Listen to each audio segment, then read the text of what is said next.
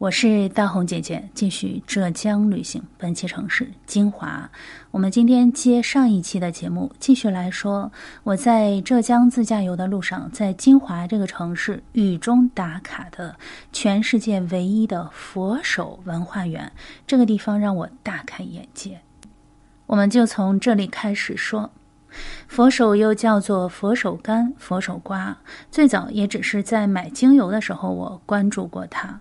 精油的说明书中说，佛手柑是精油界的好好先生，引领我们神游欢愉的乐土，让人开心平衡。佛手柑有着让香水都吃醋的活力果香，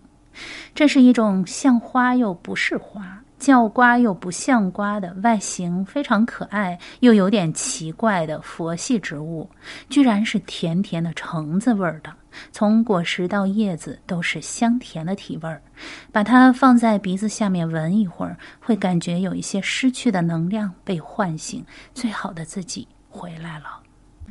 在这里呢，有一个小小的攻略啊，因为我本人是一个精油爱好者，所以和精油有关的植物我都会多留意一些。比如说，我们出去旅行的时候，假如说容易晕车，可以在身上带一小瓶，不用太大，五毫升足够了。那种小瓶子还没有一个拇指那么大，这样一小瓶薄荷的精油，在上车之前滴在手心里搓一搓，然后在鼻子上闻一下，深呼吸几口。然后这样可以缓解你的晕车，这个是薄荷的精油，而这个佛手柑的精油，因为它是香香的味道，所以它能够唤醒活力。假如说今天觉得蔫儿蔫儿的，然后带上这么一小瓶佛手柑的精油，滴在手心里，然后闻一下，你这一天都是充满着热情的。就是感觉整个人都自信满满，就是信心百倍的那种感觉。这个精油有着很神奇的功效啊，佛手柑同样也是这样的。好了，我们言归正传，继续来说我这次在浙江自驾游的路上打卡的这个呃金华的锦林佛手文化园，在这里我看到。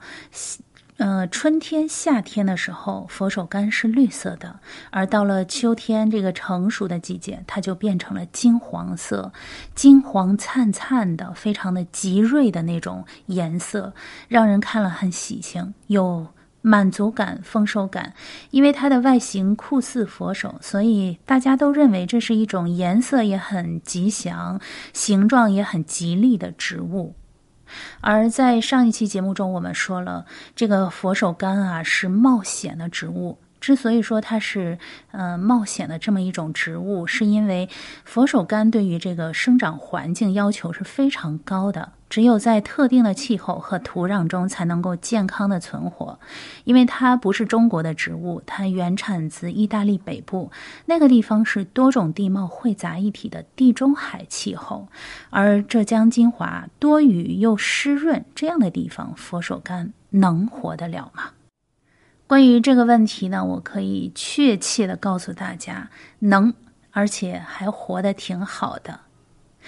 紧邻佛手文化园的创始人叫做张锦林，他是二零零八年北京奥运会的火炬手，是浙江省劳动模范，还是金华市的专业技术拔尖人才。所以说，关于这个佛手柑在中国能不能，尤其是在金华能不能活得了这个问题，这个专业的呃高精尖的这个技术人才完全可以解决这个问题啊。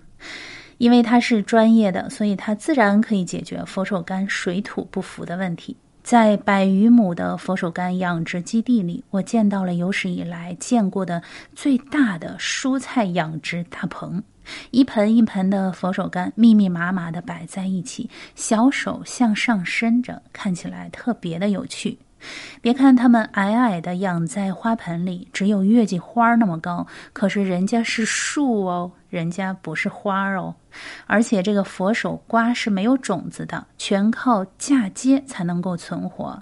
要长这么高的一棵，就是像月季花那么高的一棵，可是要跟它磨五年的时间。所以这是一种生长非常缓慢的植物，非常需要耐心。但是浙江人就是这么有耐心，不仅把佛手柑养活了，还能够把它做成一个景区，而且这个景区还收门票，门票要六十块钱。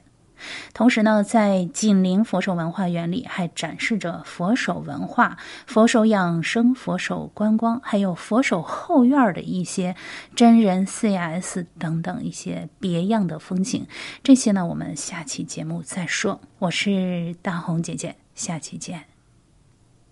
本期节目的图片和文字可以在我的同名微博查看，搜索“黑奏红”，奏是欠揍的揍。